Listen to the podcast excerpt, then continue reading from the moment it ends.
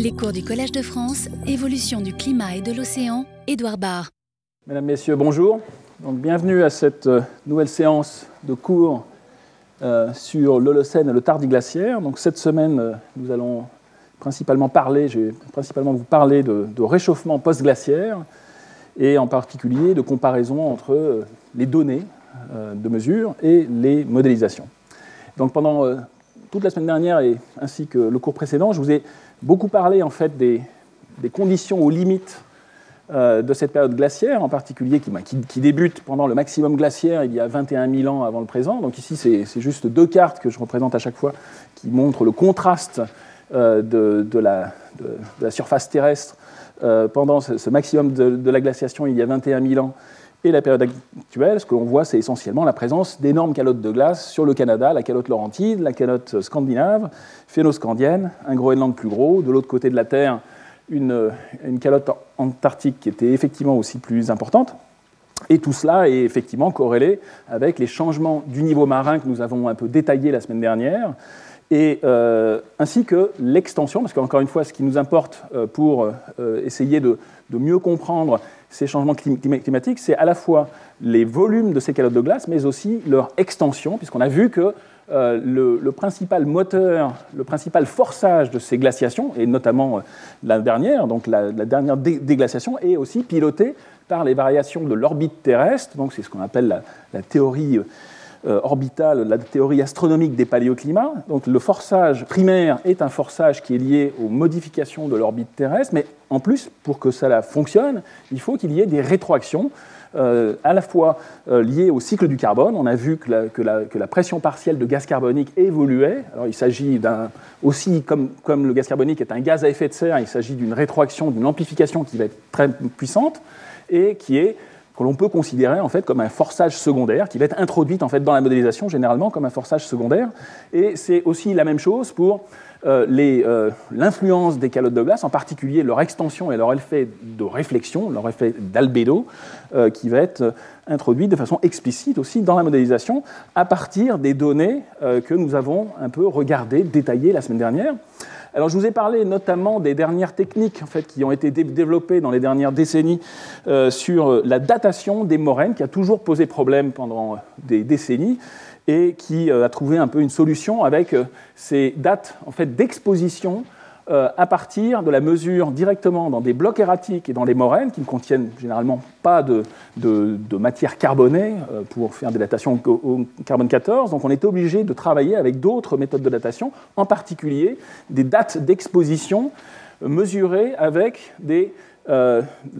la formation dans les roches, lorsqu'il y a euh, retraite de ces glaciers ou de ces, calottes de glace, il y a une exposition au rayonnement cosmique qui va former dans les roches, dans les minéraux, différents isotopes très rares, ce qu'on appelle des isotopes cosmogéniques ou cosmonucléides. Et ces cosmonucléides, en fait, nous permettent de dater euh, non seulement l'extension maximale de ces de ces, euh, de ces calottes, de ces glaciers euh, aussi dans les, dans les zones montagneuses, mais on peut suivre euh, pendant toute la déglaciation les différentes phases de retraite, à la fois à l'échelle globale, donc ici à l'échelle de l'hémisphère,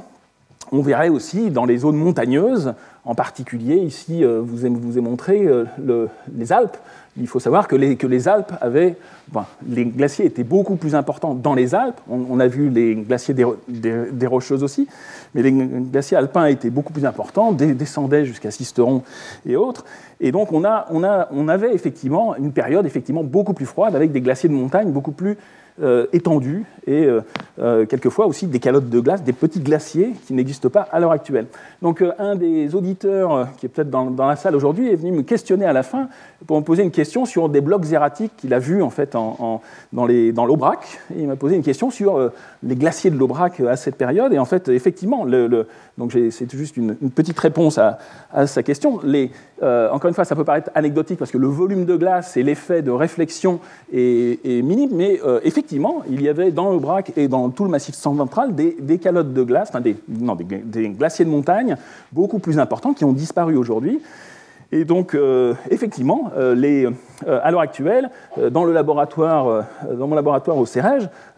des collègues en fait, travaillent effectivement sur ces archives, sur ces, sur ces blocs erratiques. Ici, vous avez une, une, photo et quelques planches en fait, qui sont tirées des travaux de collaboration, justement, avec un groupe de géomorphologues qui a cartographié en fait, ce glacier de l'Aubrac pendant le maximum glaciaire. Euh, et, euh, ainsi que d'autres glaciers, le glacier du Cantal, le glacier de Margeride et autres. Et euh, à l'heure actuelle, les données ne sont pas encore publiées, elles sont en cours de mesure et en cours d'interprétation, mais encore une fois, ça, confirme le, fait qu'il s'agissait bien d'une calotte de glace, d'un glacier présent pendant le dernier maximum glaciaire, il est possible ensuite de suivre la retraite de ce, de ce, glacier au cours du temps avec ces mesures, avec ce fameux accélérateur astérisque de 5 millions de volts euh, qui est installé au CRH à Aix-en-Provence. Donc là, c'est. Bon, encore une fois, je vous ai déjà montré cette vue. Ici, pour. Euh, euh, j'aimerais saluer en fait la, la, mémoire de mon collègue qui est disparu l'année dernière, prématurément, et qui est le Didier Bourlès, qui est le fondateur en fait de ce laboratoire, qui malheureusement ne peut plus,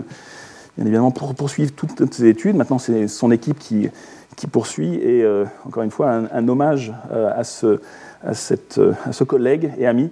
euh, qui a vraiment contribué justement euh, euh, de façon très importante à toutes ces recherches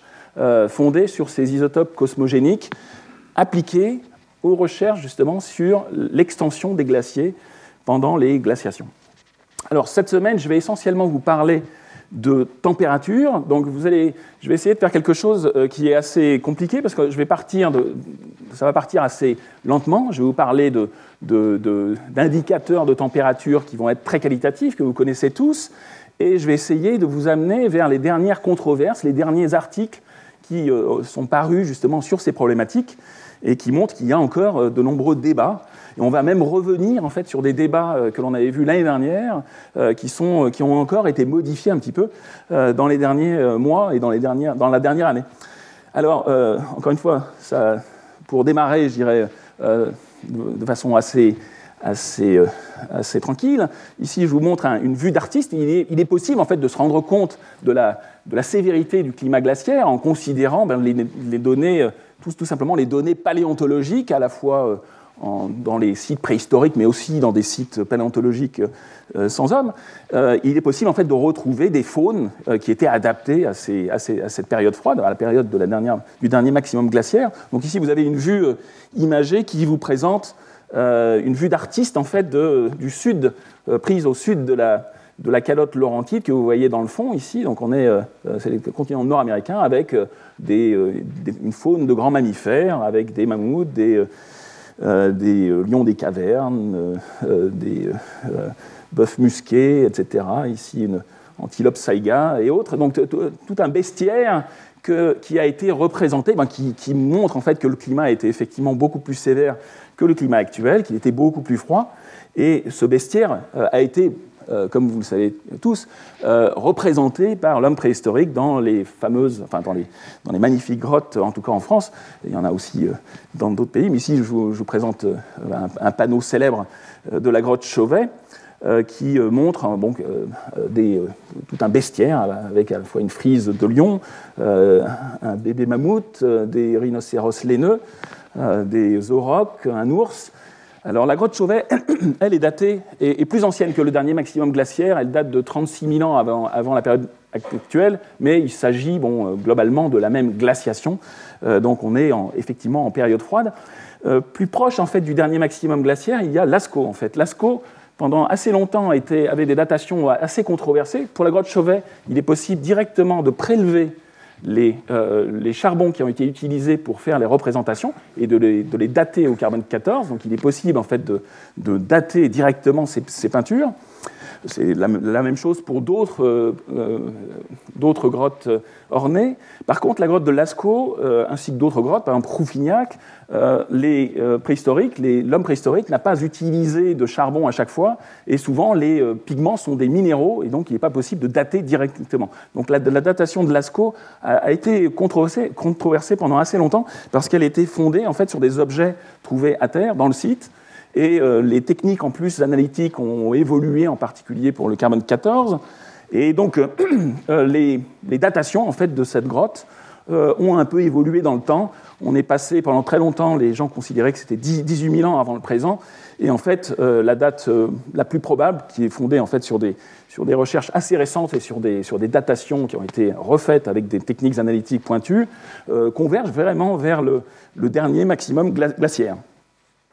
Donc un dernier maximum glaciaire qui montre que les, ce, ce, bestiaire, enfin c'est euh, euh, tout un, des, une, une, frise célèbre qui vous montre en fait des aurochs, des chevaux, des cervidés. Donc dans ce cas-là, il, s'agit d'espèces qui, qui, vivent en, enfin, qui, sont, qui, ne sont pas représentatifs de climats très très froids. L'homme préhistorique a représenté les, les, animaux comme il le voulait. Donc, il triait, et bien évidemment, les, choses, sont excessivement compliquées, euh, mais il a représenté quand même des animaux qui sont tout à fait adaptés au froid, euh, que l'on rencontre de façon assez, plutôt rare en fait dans l'art pariétal. Ici, je voulais juste en, signaler certains, par exemple des, les fameux mammouths et rhinocéros laineux de la grotte de Rouffignac, euh, ici des, des rennes, deux rennes affrontées de la grotte de, de Font-de-Gaume, euh, un bœuf musqué à logerie haute, le fameux pingouin, les fameux pingouins de la grotte Cosquer qui ont disparu à l'heure actuelle, et ici deux représentations sur des, os, d'une part des rennes sur euh, une représentation ici de, de la grotte du Courbet, ainsi qu'on le voit un peu plus difficilement des antilopes saïga qui aujourd'hui euh, existent, mais dans des zones effectivement beaucoup plus froides. Donc euh, ce sont des, des, antilopes vraiment adaptées à des, à des, conditions de steppe froide. Donc tout un bestiaire qui nous montre en fait que la glaciation, pendant le dernier maximum glaciaire, il faisait effectivement plus froid de plusieurs degrés, voire plusieurs dizaines de degrés. Euh, enfin plusieurs euh, degrés, voire une dizaine de degrés. Le problème est, bien évidemment de quantifier ces changements de température et d'essayer de, les, euh, de les cartographier pour avoir une vue,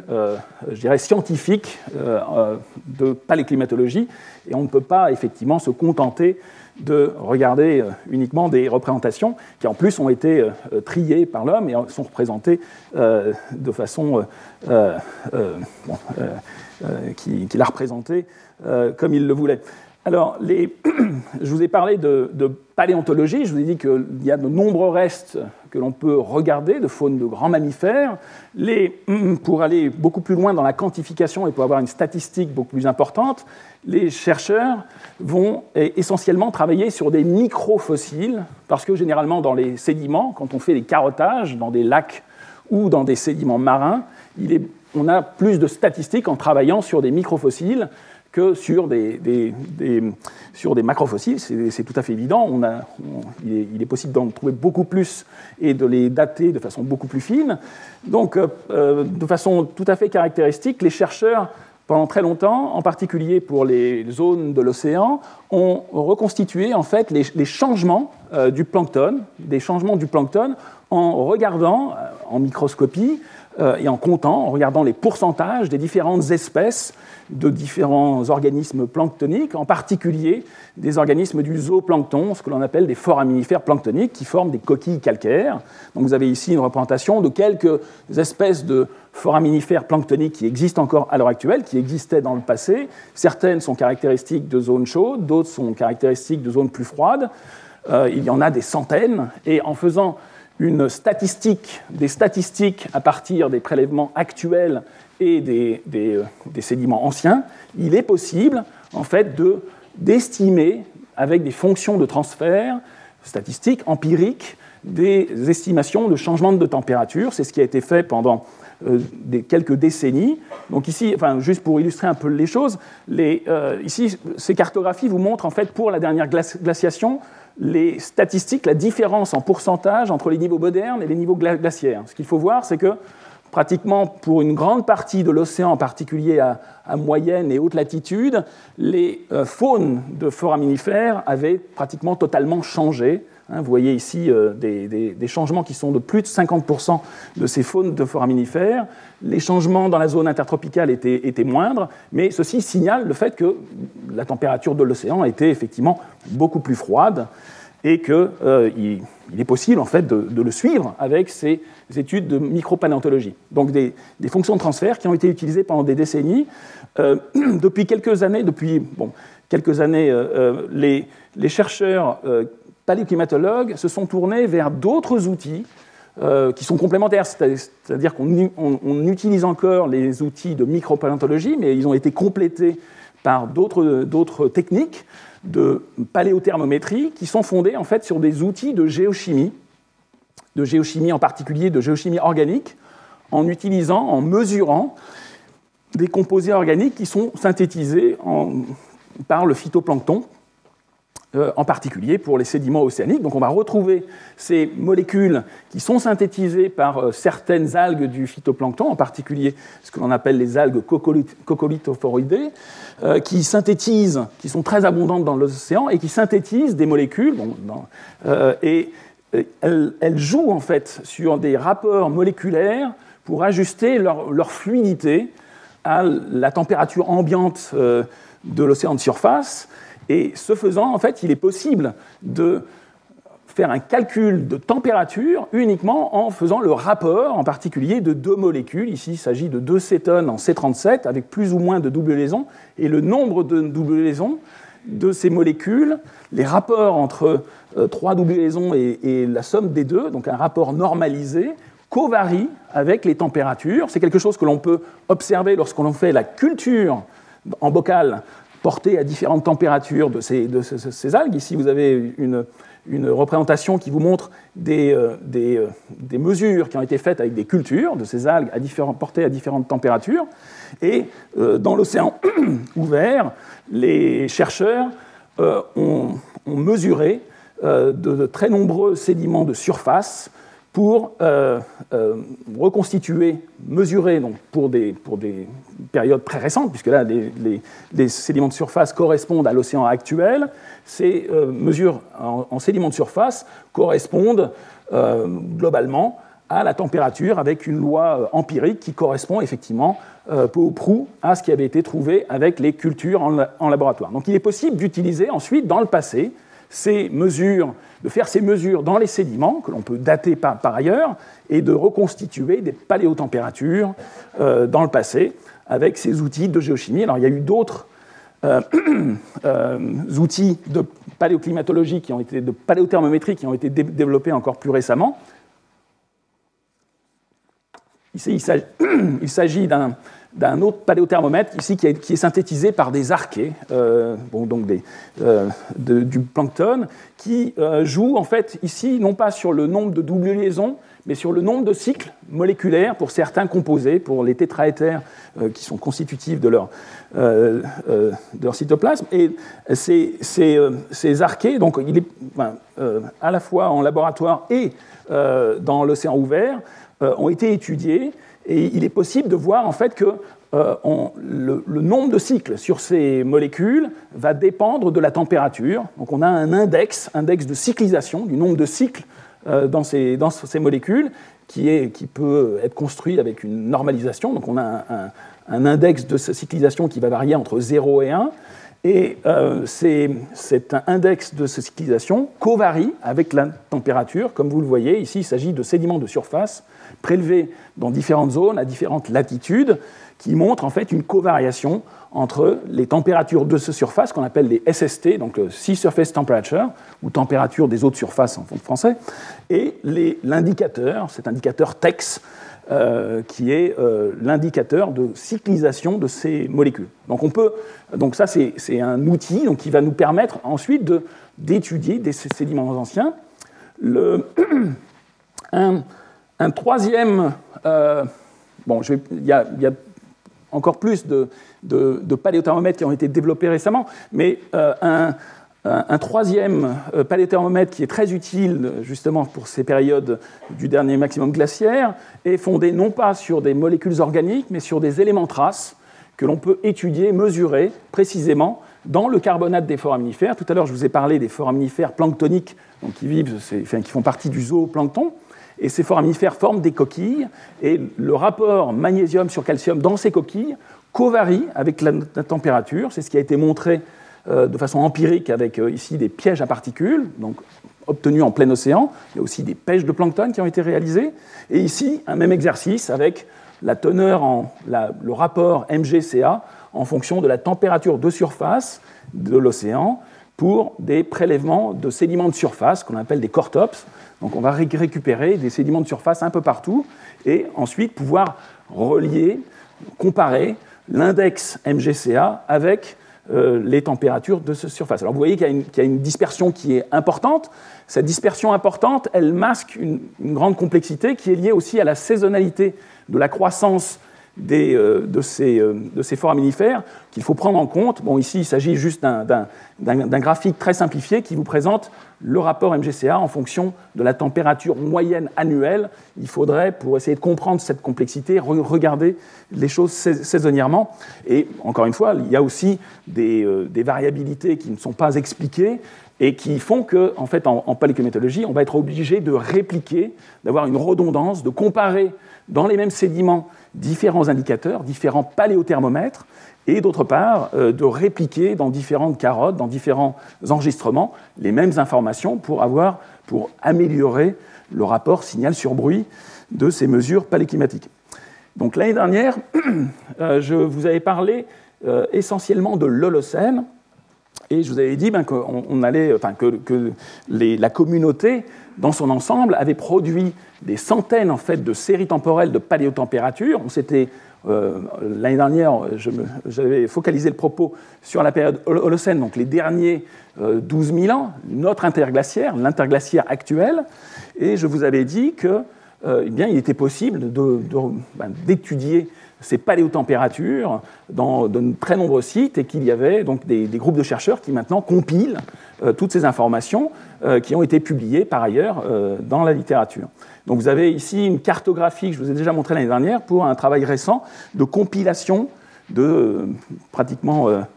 700 séries temporelles de paléotempérature pour le Leucène avec différents indicateurs. Donc on retrouve ici mes, mes alcénones, les composés organiques là, des, synthétisés par les par les coccolithophoridés, je vous ai parlé aussi du MGCA. Il y a d'autres indicateurs, en particulier à terre, il est possible d'utiliser des fonctions statistiques, des fonctions de transfert avec les pollens, euh, qui sont très utilisés pour la période de, l'Holocène. Et je vous ai dit en particulier que, euh, de façon assez euh, récurrente, quand on faisait les, les, compilations brutes de ces changements de température pendant l'Holocène, eh bien, on trouvait d'une part, une amplitude qui est relativement faible. Vous voyez ici, pour les derniers 12 000 ans ou 11 500 ans euh, pour l'Holocène, on a une gamme de, température qui est de l'ordre de 1 degré, donc un changement de température relativement faible, mais un des points qui était apparemment robuste dans les compilations de données, c'était le fait qu'il y avait un optimum, un maximum de température vers 6-7 000 ans, euh, qui est appelé l'optimum Holocène. Je vous ai dit que plusieurs euh, groupes avaient essayé de faire les mêmes reconstitutions. Bon, les, les, les, euh, les reconstitutions divergent un peu, mais euh, globalement, les températures sont toujours un peu supérieures pendant cette période de l'Holocène par rapport à la température actuelle. Et bien évidemment, tout le problème est de savoir si nous sommes déjà au-dessus du début de l'Holocène ou pas.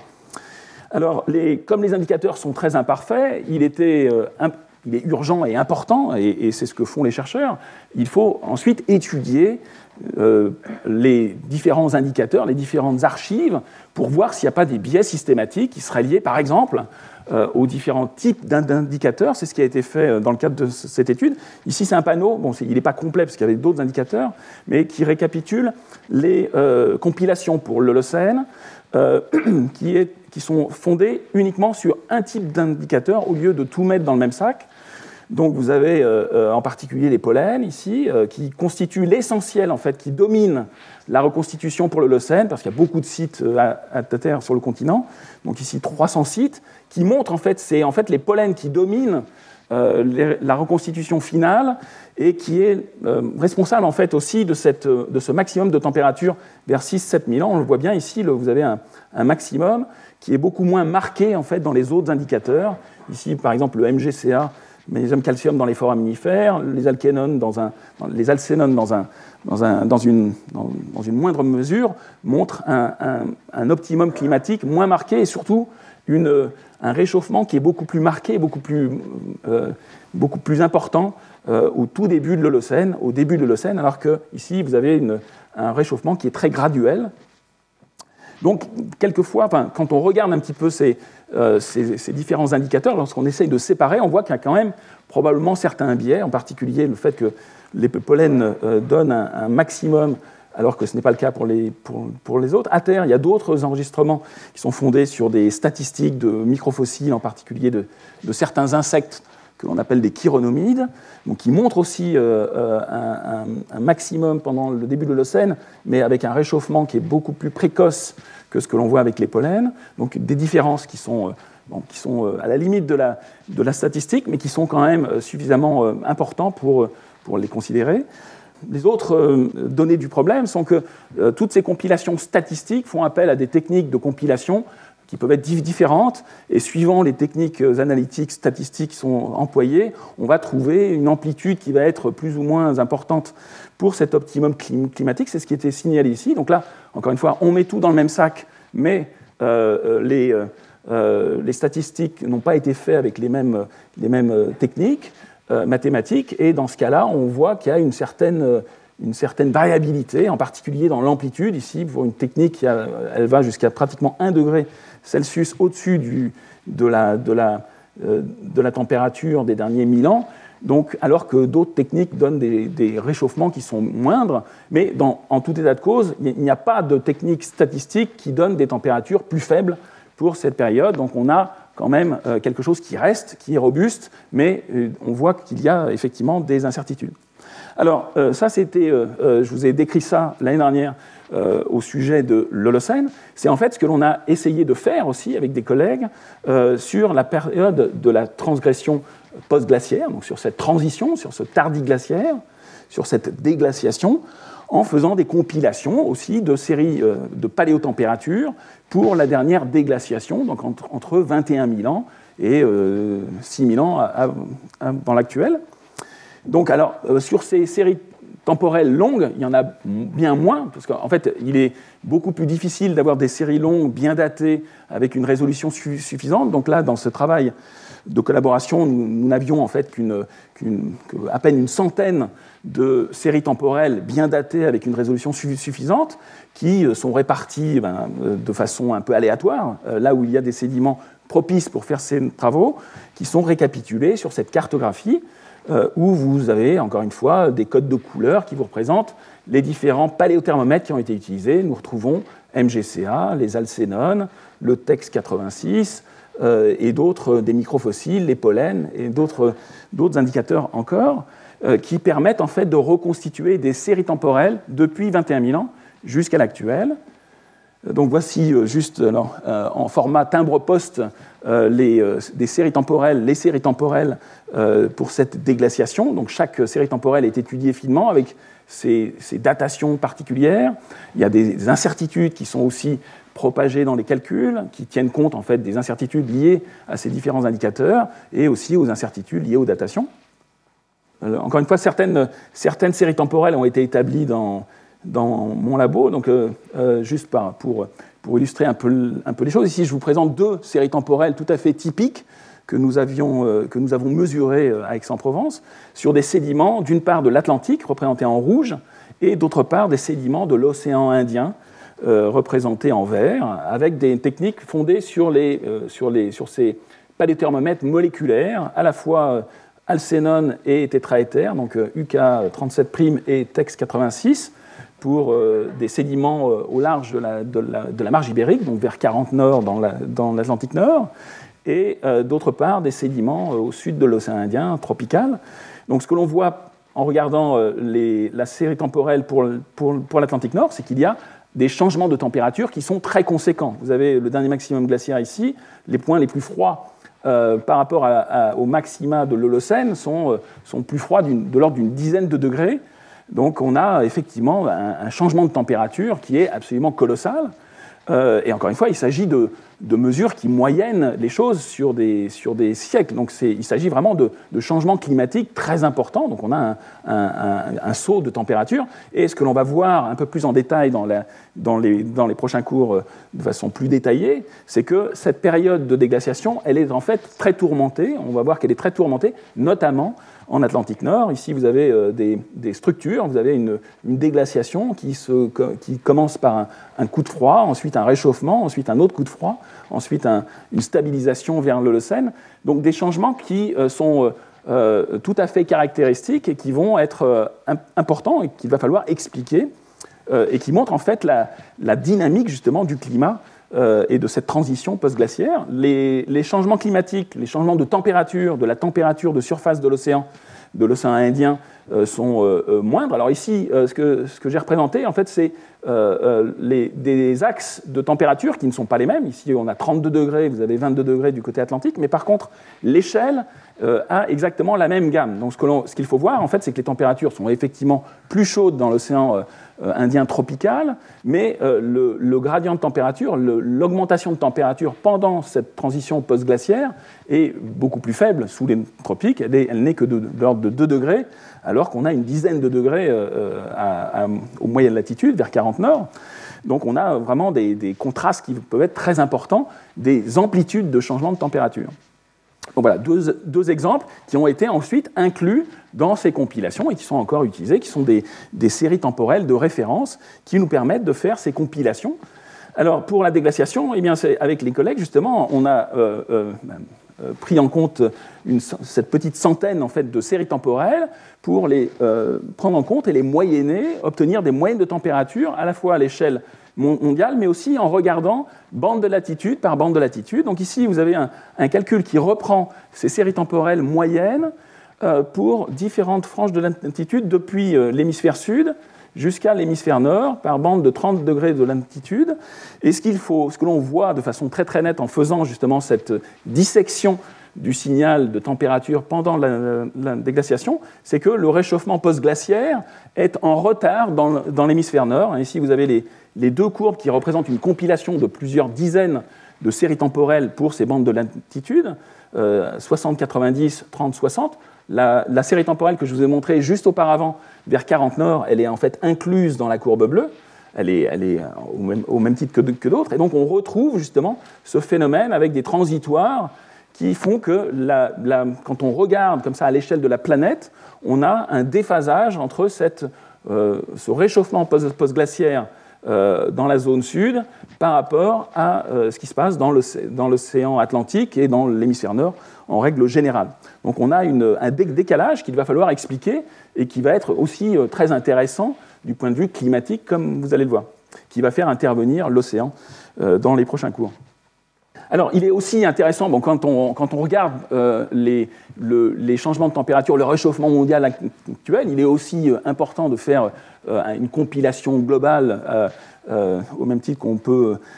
estimer un, réchauffement mondial à l'échelle de la planète pour le dernier siècle. On peut faire ce genre de calcul à l'échelle de la déglaciation, de calculer donc une température moyenne globale. C'est ce que nous avons fait dans le cadre de ce travail, avec cette courbe grise en fait qui représente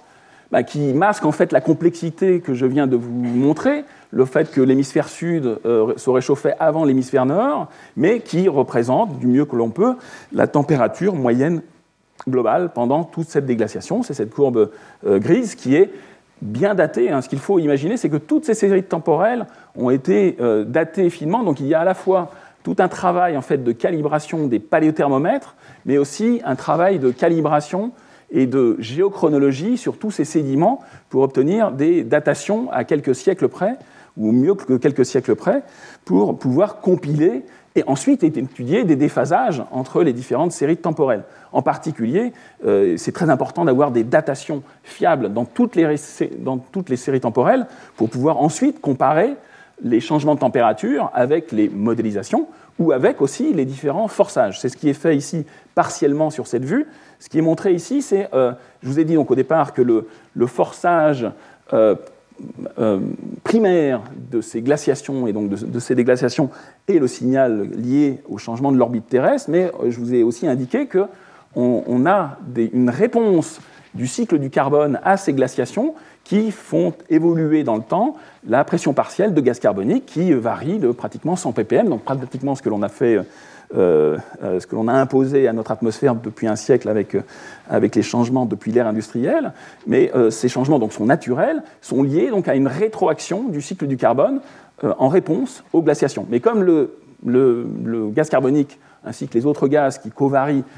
sont des gaz à effet de serre, eh bien, ça a un effet d'amplification de forçage secondaire, puisqu'en fait, lors de la modélisation, on va utiliser ces séries temporelles de P de CO2 que l'on peut mesurer dans les, dans les bulles de gaz dans les carottes de glace, euh, en particulier de l'Antarctique pour le, pour le CO2. Et donc, il est possible ensuite de comparer directement, euh, c'est ce qui a été fait sur cette représentation, la série temporelle de réchauffement moyen global euh, qui est représentée ici par la courbe grise, qui compile la centaine de séries temporelles que je vous ai montrées auparavant, avec la, la, P de CO2 mesurée dans les bulles d'air, qui est représentée ici en violet. Et ce qu'il faut voir, c'est qu'au premier ordre, on a une ressemblance entre euh, la température moyenne globale et euh, cette, ce changement de P de CO2, mais surtout que la, la, pression partielle de ce CO2, la, teneur euh, en CO2 atmosphérique, évolue avant. Elle est, elle, ben, c'est, logique, puisqu'il s'agit aussi d'une cause du changement de température, comme on va le voir, il est tout à fait logique de voir que la température moyenne globale, elle, est, elle a plutôt tendance à suivre euh, le euh, CO2, euh, qui est un des moteurs de cette déglaciation. Donc pour étudier plus avant en fait, les, les, les, les, mécanismes, il faut faire intervenir en fait, la modélisation. C'est ce que bon, je résume généralement avec cette planche qui vous présente comme ça de façon imagée les, différents ingrédients qui sont introduits dans la modélisation numérique. Donc on tient compte non seulement de l'atmosphère mais aussi du couplage avec un océan numérique qui est, ici, et de représentations simplifiées, qui sont plus ou moins euh, euh, en couplage direct avec, euh, avec les modèles climatiques, des représentations du cycle du carbone, des représentations pour les calottes. Pour l'instant, il n'y a pas de, représentation totale qui permette de faire sur un cycle glaciaire avec une résolution maximale, une, une, représentation qui fasse covarier le CO2 atmosphérique, les calottes de glace comme on le veut, ce qui fait que, euh, comme je vous l'ai dit, pour ces exercices d'étude de la déglaciation on va, et des glaciations, on va euh, euh, utiliser non seulement le forçage orbital, mais on va introduire dans le calcul, comme condition aux limites, ces forçages secondaires qui sont les, teneurs en gaz à effet de serre, ainsi que l'extension des calottes de glace, qui a un effet très important au travers de l'albédo. Donc c'est ce qui a été fait euh, dans le cadre de ce papier que nous avions, euh, euh, où nous avions travaillé sur cette compilation. Ici, vous avez une, une planche en fait, qui résume un petit peu l'affaire, où donc, on a utilisé un modèle, ici c'est un, modèle américain, le modèle du NCAR, qui est un centre très important aux États-Unis, et qui est un modèle tridimensionnel qui couple l'atmosphère et l'océan, et sont introduits comme ingrédients pour faire pour perturber le modèle depuis euh, le dernier maximum glaciaire, l'insolation à toutes les latitudes, à toutes les saisons et à toutes les, euh, pour, toutes les variables, euh, qui est, mais que l'on peut, que l'on résume ici juste par deux courbes. Ici, ce qui est représenté, c'est juste deux courbes qui représentent l'insolation très importante pour expliquer les, phénomènes de déglaciation, qui est l'insolation à 65 degrés nord en été, et euh, ce qui est représenté ici aussi, c'est l'insolation, euh, parce que les phénomènes sont inversés, euh, de l'hémisphère sud pour l'insolation estivale. Donc toutes ces, insolations sont prises en compte à toutes les latitudes et pour toutes les saisons dans la modélisation, et s'il n'y avait que cela, eh bien, on serait bien incapable d'expliquer la déglaciation. Le calcul qui fait intervenir uniquement le phénomène d'insolation, il est représenté par la courbe verte. Donc on a une évolution au cours du temps de la modélisation euh, qui est représentée par, ce panneau euh, du milieu de cette planche, euh, qui, qui, montre en fait qu'on n'arrive pas avec le modèle à faire réchauffer la Terre pendant cette déglaciation si l'on ne tient compte que, des forçages, que du forçage orbital, que du forçage de l'insolation à toutes les latitudes et à toutes les, à toutes les saisons. Et donc,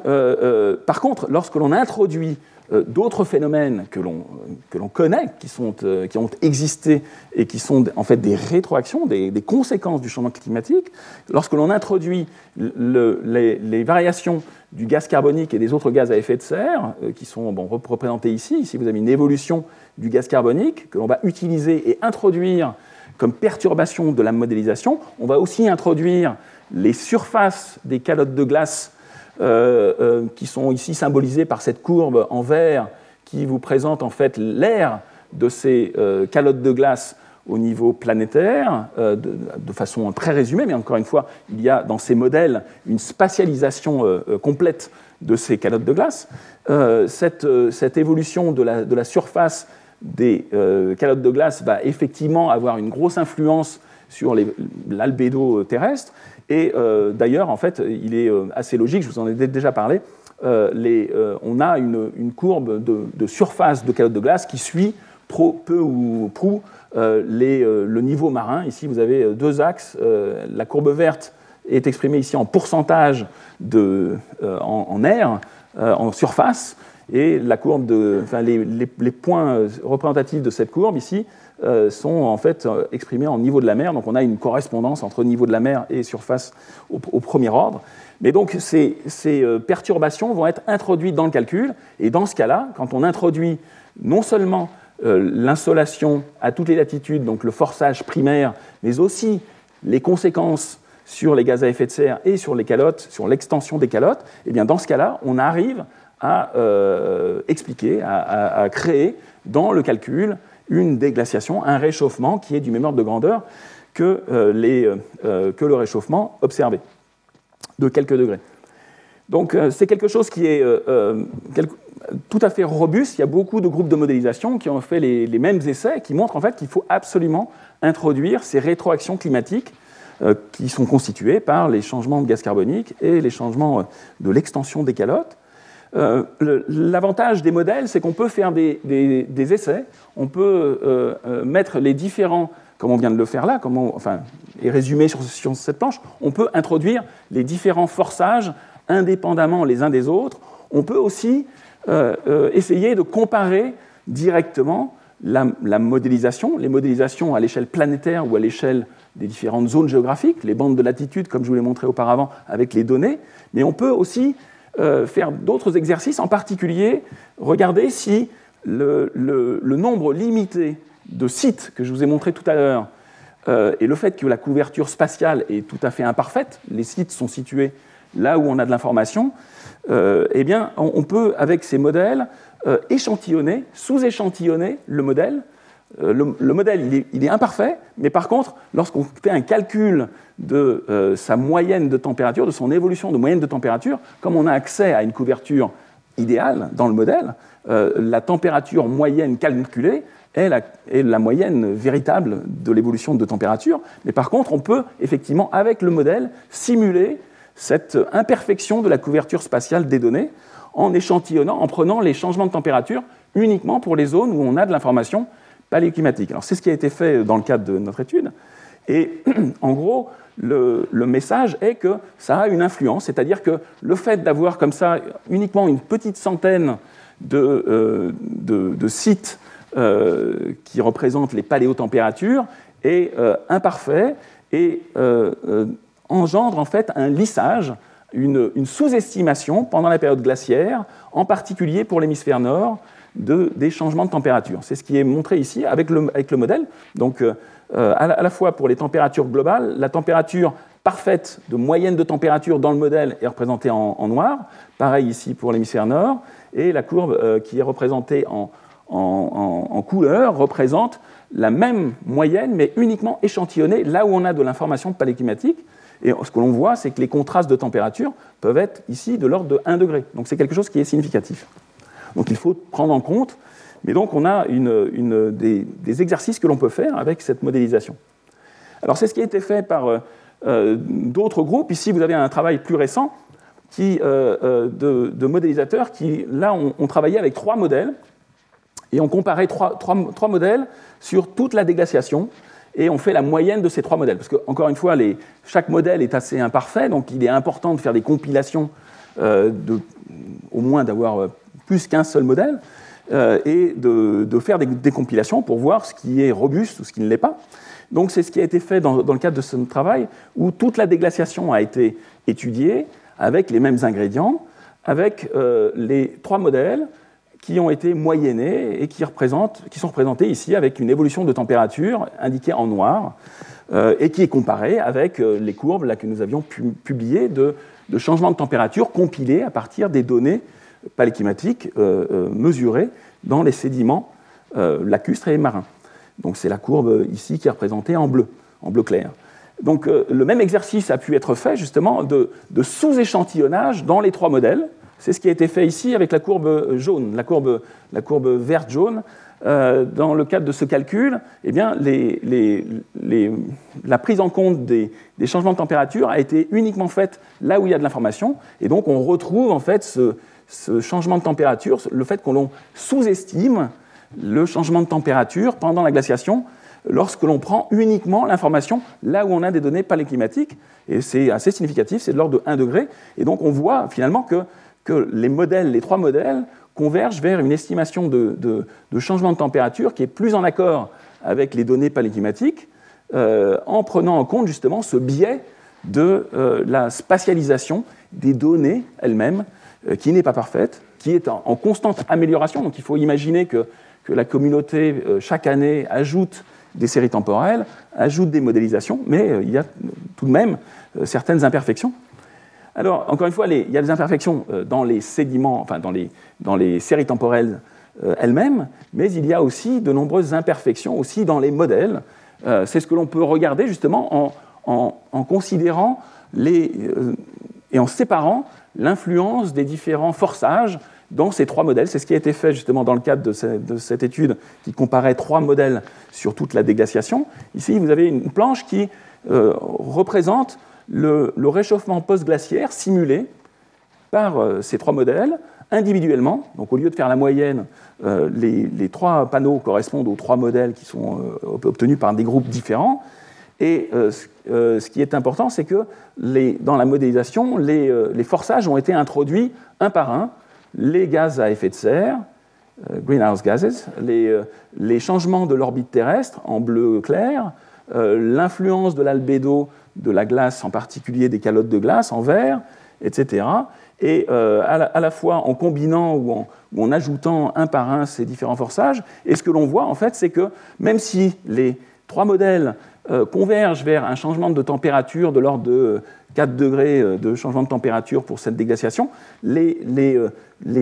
différentes composantes, les différentes contributions sont assez différentes dans les trois calculs. Hein. et c'est bon, à la fois euh, inquiétant parce que la réalité, elle est unique, mais euh, ça montre encore qu'il y a aussi probablement des incertitudes dans ces modélisations. En particulier, vous voyez que dans le troisième modèle, l'influence euh, des, changements de l'insolation, donc le forçage orbital, n'a pratiquement aucune influence, alors qu'il en a beaucoup plus dans le premier. l'influence de la, de la présence des calottes de glace, l'albédo,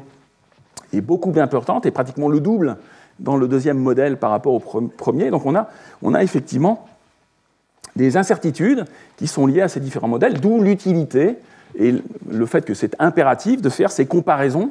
à la fois des comparaisons entre différents paléothermomètres pour les données, mais aussi pour les modèles des différents euh, groupes euh, de modélisation qui sont tout à fait indépendants, qui échangent de l'information, mais qui, de temps à autre, vont euh, s'accorder pour comparer leur modélisation avec les mêmes conditions aux limites, les mêmes forçages, pour voir si les, modélisations sont compatibles. C'est ce qui est fait de temps à autre, justement, dans le cadre de ces, de ces travaux où on compare différents modèles, et c'est réalisé aussi dans le cadre de grandes intercomparaisons, ce qu'on appelle des intercomparaisons PMIP, qui sont limitées, non pas, enfin, pour l'instant, il n'y a pas eu de, de, de de comparaison sur, sur des simulations pour, euh, qui, considèrent toute la déglaciation, mais c'est plutôt pour des fenêtres temporelles particulières. Ici, vous avez euh, une comparaison pour les derniers travaux de cette intercomparaison des différents groupes de modélisation. donc là, il faut imaginer une vingtaine de modélisations, de groupes de modélisation de par le monde qui ont leur, leur modèle tridimensionnel. Donc c'est des équipes entières qui euh, ont essayé de simuler les changements de température avec leurs modèles et de les comparer pour faire des cartographies de, des modèles, enfin de la, de la modélisation moyenne pour ces différentes périodes différentes, pour différentes périodes, 6 000 ans, 21 000 ans, et d'autres encore. Donc ici, vous avez, euh, euh, encore une fois, pour une, compilation assez récente, dans le cadre de, l'exercice PMIP 4, euh, des, une compilation des changements de température pour les modèles vers 6000 ans avant le présent. Donc là, je reviens à ce problème de la controverse. Je vous en ai, j'ai oublié de vous en parler auparavant, mais tous les modèles, le, donc il y a un changement de température, comme on l'a vu, qui dépend de la spatialisation, mais on voit aussi que tous les modèles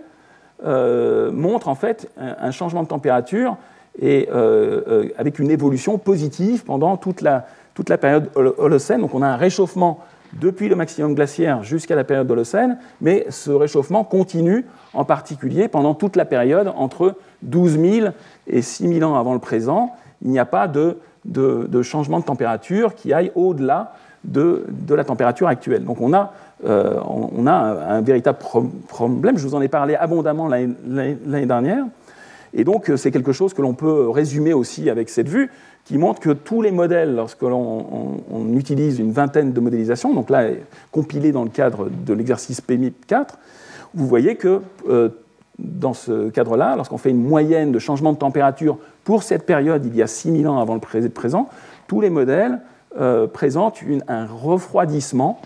euh, à l'échelle mondiale, à part pour les hautes latitudes, mais lorsqu'on fait ensuite une moyenne à l'échelle mondiale, euh, une moyenne des températures, du changement de température, et eh bien effectivement, là c'est le, le, refroidissement qui gagne à cause de la spatialisation des données, et euh, on a plutôt un, refroidissement pendant cette période de 6000 ans avant le présent. Donc on n'a pas cet optimum climatique que l'on voyait dans les pollens et dans les, les courbes de compilation brutes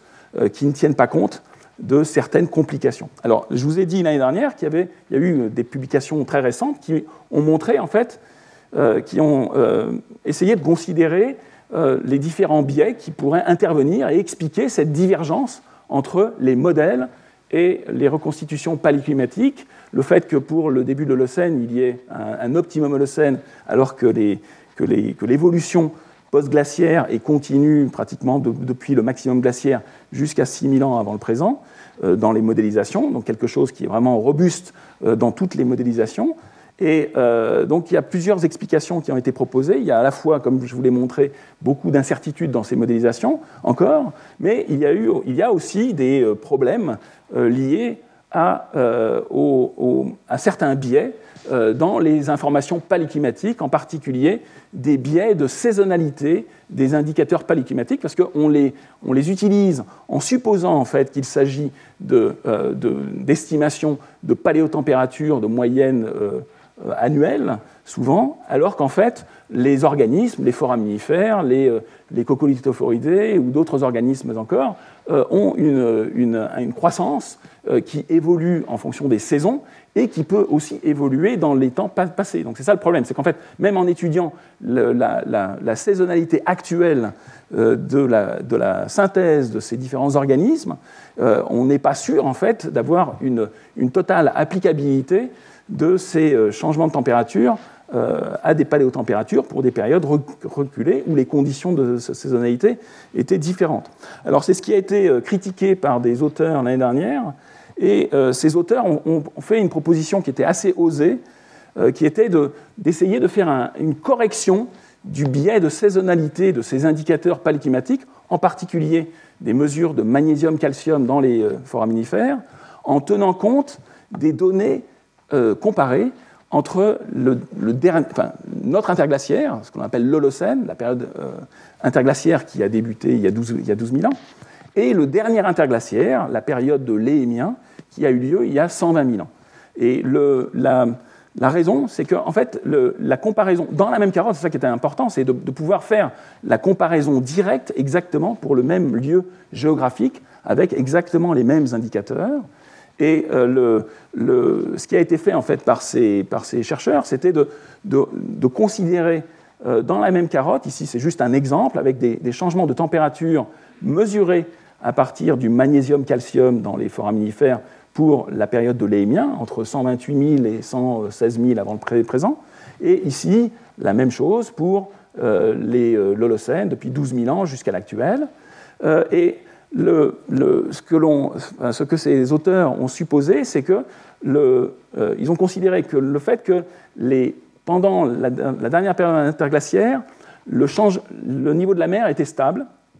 que les gaz à effet de serre n'ont pas évolué non plus, c'est ce qui est indiqué ici en tout petit, mais bon, il n'y avait pas de, changement de forçage très important par rapport à la période de l'Holocène, et que le seul changement véritablement important entre les deux périodes, c'était l'influence du forçage orbital, qui était beaucoup plus important pour la période de l'Éhémien. On l'a vu l'année dernière, je vous en ai parlé, et euh, par rapport au forçage pour, pour l'Holocène. C'est résumé en fait sur ces deux courbes rouges pour la période de l'Éhémien, dernière interglaciaire, et la période de l'Holocène, avec un changement qui est pratiquement euh, le double euh, pour ce forçage orbital pour, cette, pour ce site. Ici, il s'agit de, sites tropicaux.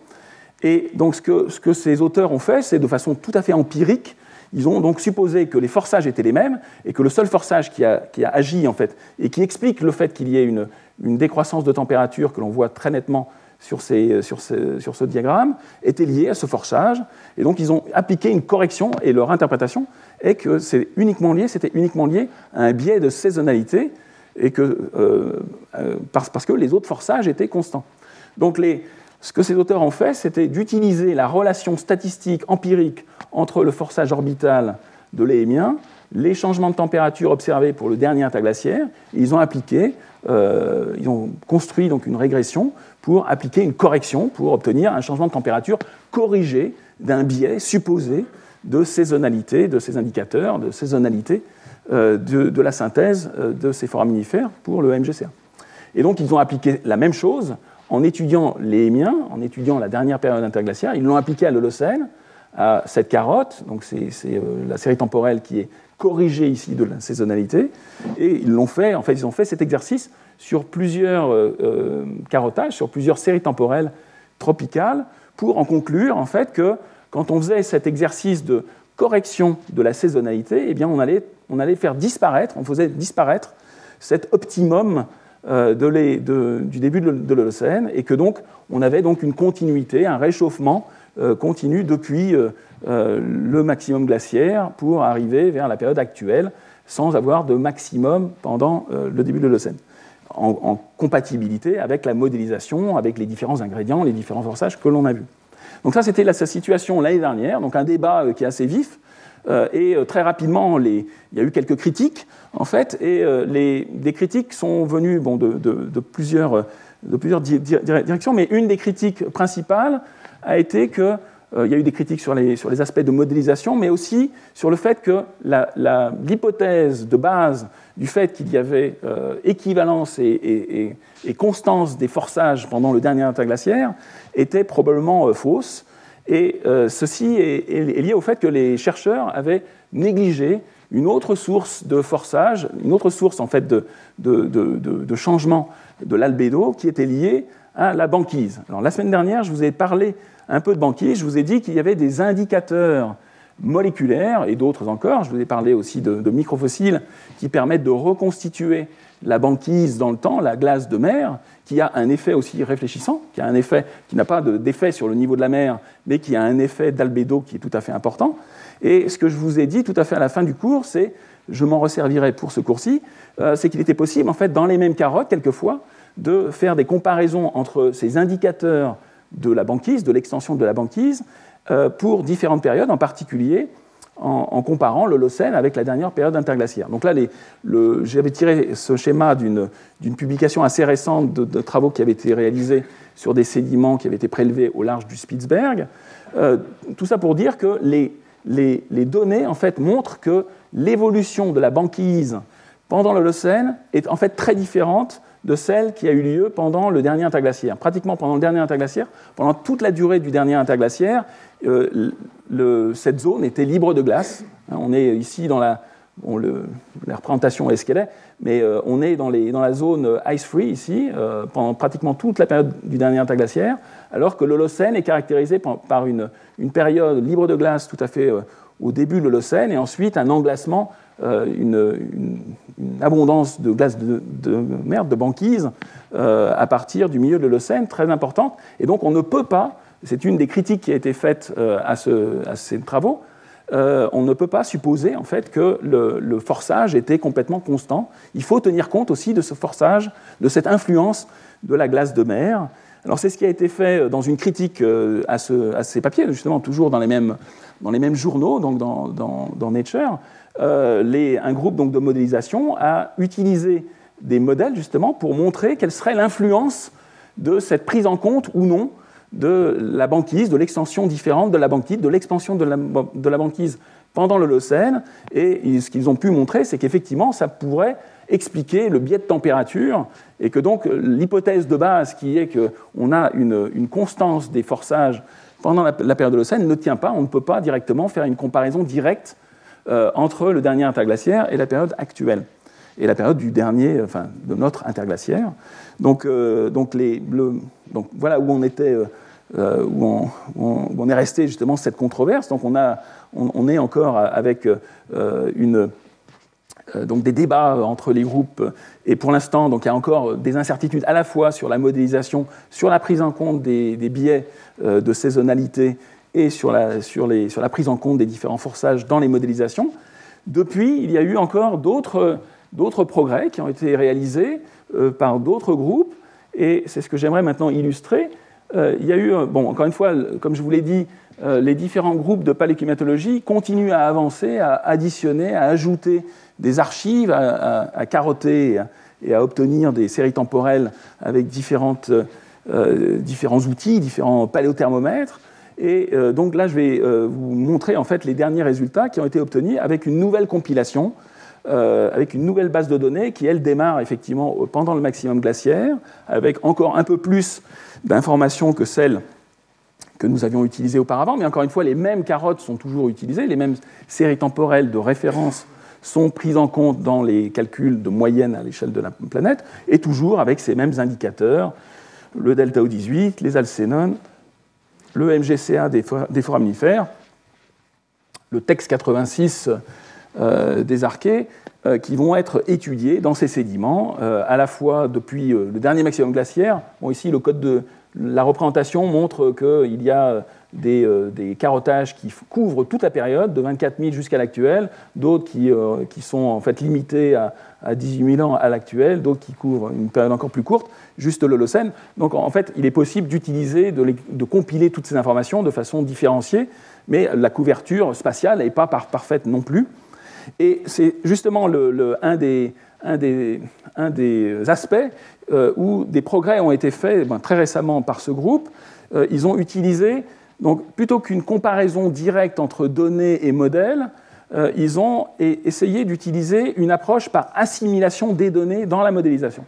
Alors, ce qu'il faut savoir, c'est qu'en fait, en, météorologie, c'est quelque chose qui est utilisé depuis assez longtemps, d'utiliser les données directement dans un modèle météorologique pour euh, le, contraindre, pour, euh, pour, améliorer ses prévisions en, utilisant justement des algorithmes d'assimilation de, de, données. Donc le, principe de base est, très simple. Encore une fois, la réalisation des algorithmes sont, très, compliquées, mais grosso modo, pour n'importe quelle variable, en fait, modélisée et simulée par le modèle météorologique, cette variable euh, a une évolution parfaite qui est représentée ici par la courbe pointillée, et le, modèle simule, le modèle météorologique va faire des prévisions, euh, va faire des, forecasts, donc des prévisions qui vont pouvoir a posteriori être comparées euh, avec les observations, et les observations ici sont représentées en rouge. Et en fait, l'algorithme va en fait modifier le champ, le, champ de ce paramètre considéré ici, va euh, euh, faire des corrections euh, a posteriori en tenant compte des données. Alors encore une fois, il ne s'agit plus de, prévision, mais le fait d'utiliser et de modifier les modélisations au cours du temps en tenant compte des données fait qu'on améliore aussi les prévisions sur le long terme. Donc il y a plusieurs, types d'algorithmes qui sont utilisés, soit uniquement en, utilisant une comparaison des données pour exactement le, même temps de calcul ou bien sur des tendances à, long terme. Mais grosso modo, le principe de base est d'utiliser les données pour les assimiler dans les calculs pour pouvoir corriger et obtenir une modélisation qui va suivre au plus près euh, euh, les, données et qui donc aura une meilleure, euh, une, meilleure, enfin, de meilleures prévisions pour les aspects de, prévision climatique ou météorologique, là, dans, dans, le cas des modèles, des modèles météorologiques. Donc c'est quelque chose, c'est un processus qui est itératif, bien évidemment, et qui est tout à fait utilisé en météorologie. Donc au final, on a finalement une combinaison entre des données et de la modélisation. Il est aussi possible euh, a posteriori de réanalyser sur des décennies euh, euh, des, données et de les, de les, combiner justement avec la modélisation, ce qu'on appelle des réanalyses. Et c'est ce, ce, principe, c'est avec d'autres techniques, mais c'est ce qui a été utilisé par ce groupe de modélisation et de paléclimatologues qui ont utilisé une autre technique, mais en gros c'est la même philosophie, d'assimilation des données paléclimatiques dans un modèle climatique 3D euh, couplant l'atmosphère et l'océan, un GCM, euh, qui, euh, dont l'algorithme d'assimilation est symbolisé sur cette planche, qui représente ici la partie de modélisation avec le modèle atmosphérique qui simule les différents paramètres climatiques, température, pression, précipitation, les, vitesses et autres, qui simule aussi l'océan avec les températures, les salinités, etc qui simule aussi explicitement dans le, cas, dans, dans, le cas, de cette modélisation aussi les isotopes de l'eau. Et euh, ce modèle est en fait couplé à des modèles euh, empiriques de lien entre les euh, paramètres climatiques et les, les, les indicateurs paléclimatiques comme les alcénones ou le TEX 86 ou le MGCA, qui tiennent compte en fait de la saisonnalité de la croissance, de la profondeur, euh, dans la, colonne d'eau et qui donc euh, tiennent compte en fait d'une certaine complexité de la relation entre euh, paramètres physico-chimiques modélisés et l'indicateur paléclimatique qui va lui pouvoir être mesuré dans les, dans les, dans les sédiments marins ou lacustres. Alors c'est ce qui a été utilisé et dans l'algorithme, en fait, cet algorithme, donc va, le modèle au cours du temps va simuler un champ, des champs de paramètres physico-chimique euh, climatique, va, euh, ces champs vont être convertis, en particulier pour des paléotempératures, euh, des, en, termes d'indicateurs UK37', etc., etc. Et ces, ces, modélisations de ces indicateurs vont être comparées aux données paléclimatiques mesurées. Donc ici, j'en ai, représenté que deux, donc les, alcénones et le MGCA dans les foraminifères. Et la différence entre euh, les mesures elles-mêmes et euh, les simulations par le modèle vont euh, en fait constituer, dans une certaine mesure, une, correction, ce, qui est appelé ici dans le, cadre dans le cadre de cet algorithme, une innovation et qui va être prise en compte, pas de façon abrupte, mais avec un filtre qui tient, lieu, enfin, qui, tient compte en fait, de la spatialisation de ces, de ces divergences entre, entre modèles et données, entre données simulées, en fait, entre indicateurs simulés et modélisation et données euh, euh, mesurées dans les carottages et euh, vont être filtrées pour être ensuite réintroduites dans la modélisation pour modifier cette modélisation. Donc au final, on se retrouve avec une, une simulation climatique, un refroidissement climatique correspondant au dernier maximum glaciaire, qui est une combinaison, qui va être une combinaison en fait, une assimilation des données et de la modélisation. Ici, vous avez une représentation donc, tirée de, ces travaux récents euh, du dernier maximum glaciaire, du refroidissement pendant le dernier maximum glaciaire, spatialisé, où l'on retrouve ben, essentiellement que toute la Terre était beaucoup plus froide. On retrouve euh, ben, l'influence des calottes de glace euh, qui étaient très sévères. Donc ici, on a des changements de température de plus de 15 degrés donc des, mais qui, sont, qui sont liés à la présence de ces calottes euh, de façon indéniable. Et la, représentation ici sur la droite de ce panneau euh, vous montre en fait la, différence entre la, représentation juste compilation brute des données, qui donnerait un changement de température de l'ordre de, 5,5 dans le cas de cette compilation, avec euh, la modélisation brute, qui pour ce modèle-là particulier donne un changement de température qui est plus que 6 degrés, et le fait de combiner modèles et données, de les assimiler, euh, permet de réduire les incertitudes et d'obtenir un, produit qui, de façon assez logique, quand on fait la moyenne à l'échelle globale, est, euh, finalement intermédiaire entre les données elles-mêmes et la, modélisation pour converger vers un changement de température pour la période glaciaire qui était de l'ordre de 6 euh, degrés à l'échelle planétaire. Donc on a comme ça une, combinaison donc le produit final, il est à la fois un modèle et données, ce qui est à la fois euh, satisfaisant, mais en, même temps qui empêche ensuite de faire des comparaisons directes. On peut garder des jeux de données euh, de façon tout à fait indépendante de la, modélisation pour pouvoir ensuite justifier, faire des, vérifications. Mais encore une fois, c'est une approche qui maintenant commence à être utilisée en paléoclimatologie. Et donc, c'est ce qui a permis à, ce groupe en fait, de, faire ce que l'on appelle une réanalyse des données paléoclimatiques avec, avec ce modèle. Bon, ils ont pour l'instant utilisé un modèle, et euh, toute la communauté attend le fait que euh, d'autres euh, groupes de modélisation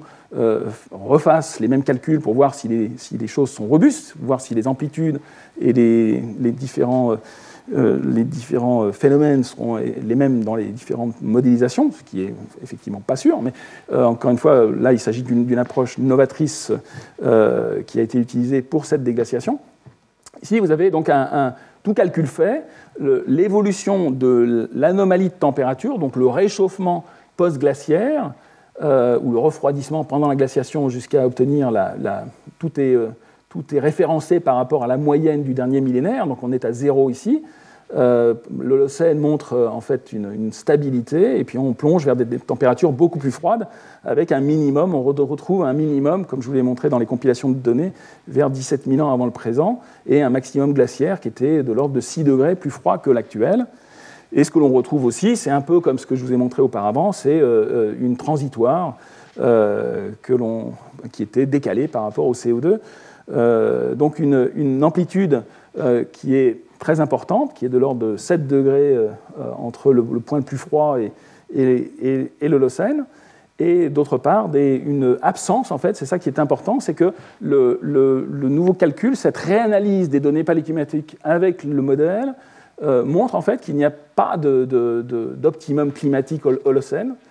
Et euh, alors, ça a été, les auteurs ont étudié l'origine justement de cette disparition du, de l'optimum Holocène euh, par rapport aux données brutes. Et euh, le, résultat est que c'est à la fois lié euh, au phénomène de prise en compte de la saisonnalité, qui là est, tenu, est prise en compte de façon explicite par les modèles empiriques qui relient indicateurs climatiques et modélisation, et aussi au biais lié à la spatialisation des, données qui est imparfaite. Donc ce n'est pas uniquement un biais de saisonnalité comme comme euh, euh, ce qui avait été euh, proposé par l'autre groupe avec leurs relations empiriques fondées sur la comparaison entre dernier interglaciaire et, interglaciaire actuel, Holocène, mais c'est quelque chose qui est intermédiaire entre les deux. Donc on a donc une, déglaciation qui maintenant est mieux quantifiée. Alors il faut avoir aussi à l'esprit qu'il s'agit d'une courbe générale moyenne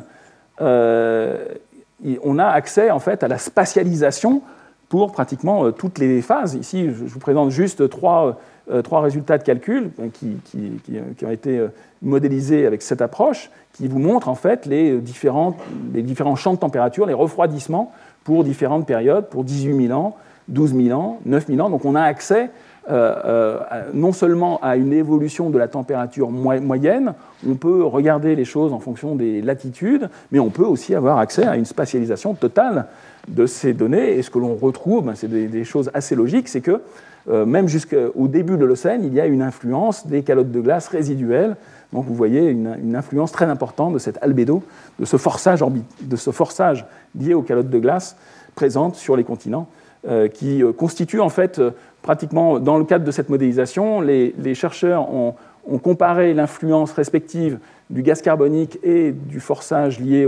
à la présence des calottes de glace, et globalement, c'est à peu près équivalent entre les deux sources. il y a encore un des problèmes de ce forçage lié à l'albédo des calottes de glace est qu'il est, il est euh, très hétérogène au point de vue spatial. Hein. Les calottes de glace étaient situées dans des zones particulières, donc euh, il n'est pas, pas un forçage qui est global, il a une influence qui est global, mais il n'est pas équivalent à l'échelle globale. Donc il est toujours assez difficile de faire des, comparaisons, alors que le, forçage par les gaz à effet de serre, l'effet de serre, le, gaz carbonique, lui, est homogénéisé de façon quasi parfaite à cette échelle. Donc il est possible ensuite de faire des comparaisons. Ici, c'est une comparaison entre les données brutes, donc les, exercices en particulier, ce que nous avions publié auparavant, avec les données brutes sans faire de, mélange euh, avec la modélisation. Euh, alors là, les, deux séries temporelles rouges avec les données brutes et la réanalyse données-modèles euh, qui euh, vient d'être publié ont été décalés. Hein. Il faut, euh, on pourrait les mettre en correspondance, mais là, pour pouvoir mieux voir les choses, les deux, les deux séries temporelles ont été décalées. Mais bon, on peut, on peut voir des choses similaires. Hein. Au premier ordre, on retrouve des choses quand même similaires, un réchauffement de pratiquement 6 degrés depuis la glaciation, mais on voit que euh, on a des, euh, différences. Euh, ici, une plus grande amplitude. On a une différence sur la, rapidité des changements. On, a disparition de, cet optimum holocène dans la réanalyse. Donc, on a des, différences qui sont significatives et qui permettent d'avoir une, meilleure confiance justement dans, cette, approche double modèle, données, comparaison et assimilation de données euh, dans la modélisation. Alors, au même titre que l'on l'avait fait pour, les, euh, pour euh, les, données brutes, il est possible aussi de regarder de façon un peu plus détaillée, de regarder bande de latitude par bande de latitude. Donc, nous le ferons dans la suite du cours pour considérer, pour essayer de comprendre justement ces transitoires. Mais déjà, en regardant, en faisant des moyennes de cette réanalyse euh, euh, et en séparant ce qui se passe dans l'hémisphère nord par rapport à, l'hémisphère sud, on voit des différences qui sont très notables. Ici, vous avez un graphique qui, divise le, les, données modélisées, ou la modélisation euh, avec les données assimilées, pour l'hémisphère sud et pour l'hémisphère nord. Le message, il est très simple, c'est que l'amplitude du changement post-glaciaire est beaucoup plus importante dans l'hémisphère nord. C'est logique, c'est l'influence des calottes de glace qui était beaucoup plus importante dans l'hémisphère nord, c'est là où elles étaient situées. Mais on voit aussi des, différences de phase. Hein. on avait vu que l'hémisphère sud euh, montait avant l'hémisphère nord. On va voir, euh, on a des transitoires dans l'hémisphère nord qui n'existent pas euh, dans l'hémisphère sud, ou qui sont différentes. Et on a aussi une, différence dans les amplitudes pour la période Holocène. Donc une, comparaison qui est euh, importante. Et bon, encore une fois, pour revenir au contexte actuel et, qui est important, parce que fait c'est aussi une des justifications de ces études du dernier réchauffement post-glaciaire. On peut directement comparer, mettre en regard euh, cette évolution, cette reconstitution, cette réanalyse du, réchauffement post-glaciaire euh, avec les derniers 1000 ans Hein, ici, il faut, avoir, euh, il faut bien voir en fait, que l'échelle de temps est, un peu différente. Donc à partir de, là, on a une série temporelle qui commence à peu près vers 1000 ans avant le présent et qui représente les données beaucoup plus récentes, incluant aussi les données instrumentales sur le dernier siècle, avec l'augmentation de température actuelle du réchauffement mondial, qui lui est lié essentiellement au gaz carbonique anthropique. Donc on, a, on voit très bien aussi qu'à cette échelle-là, on voit très nettement que la rapidité, de, euh, en particulier pour l'hémisphère nord, ici si vous considérez le réchauffement euh, pour le dernier siècle dans l'hémisphère nord, on a un réchauffement qui est très, très conséquent, qui, est, qui est sans précédent dans tous les derniers 22 euh, 000 ans de cette série temporelle, et on voit que le taux d'augmentation est aussi sans précédent. C'est-à-dire qu'on a, il y a peut-être cette période de la déglaciation pendant laquelle l'hémisphère nord s'est réchauffé de façon à peu près équivalente au point de vue taux, nombre de degrés par euh, siècle, euh, que euh, ce que nous vivons depuis un siècle. Mais donc on a des, périodes, encore une fois, avec des phénomènes naturels comme on va le voir. Donc le contexte, il est aussi important parce que ça permet de mettre en perspective ce qui nous arrive actuellement et qui, malheureusement, va avoir toute chance de se continuer puisque les, le CO2 euh, continue à augmenter. Donc euh, euh, ici, on a un réchauffement pour,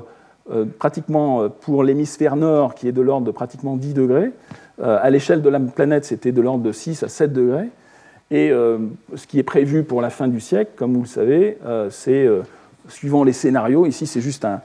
une vue ben, qui représente la, partie droite de mon diagramme. Le, petit zoom ici est représenté ensuite sur ces données, à la fois les données historiques sur le dernier siècle, les compilations météorologiques avec ce changement de 1 degré pratiquement en, un siècle, et euh, avec des scénarios euh, plus ou moins optimistes, réalistes, euh, qui montrent en fait un changement de température qui, pour l'instant, va aller plutôt vers plusieurs degrés Celsius, donc au moins la moitié de, cette, de ce changement, de ce réchauffement post-glaciaire.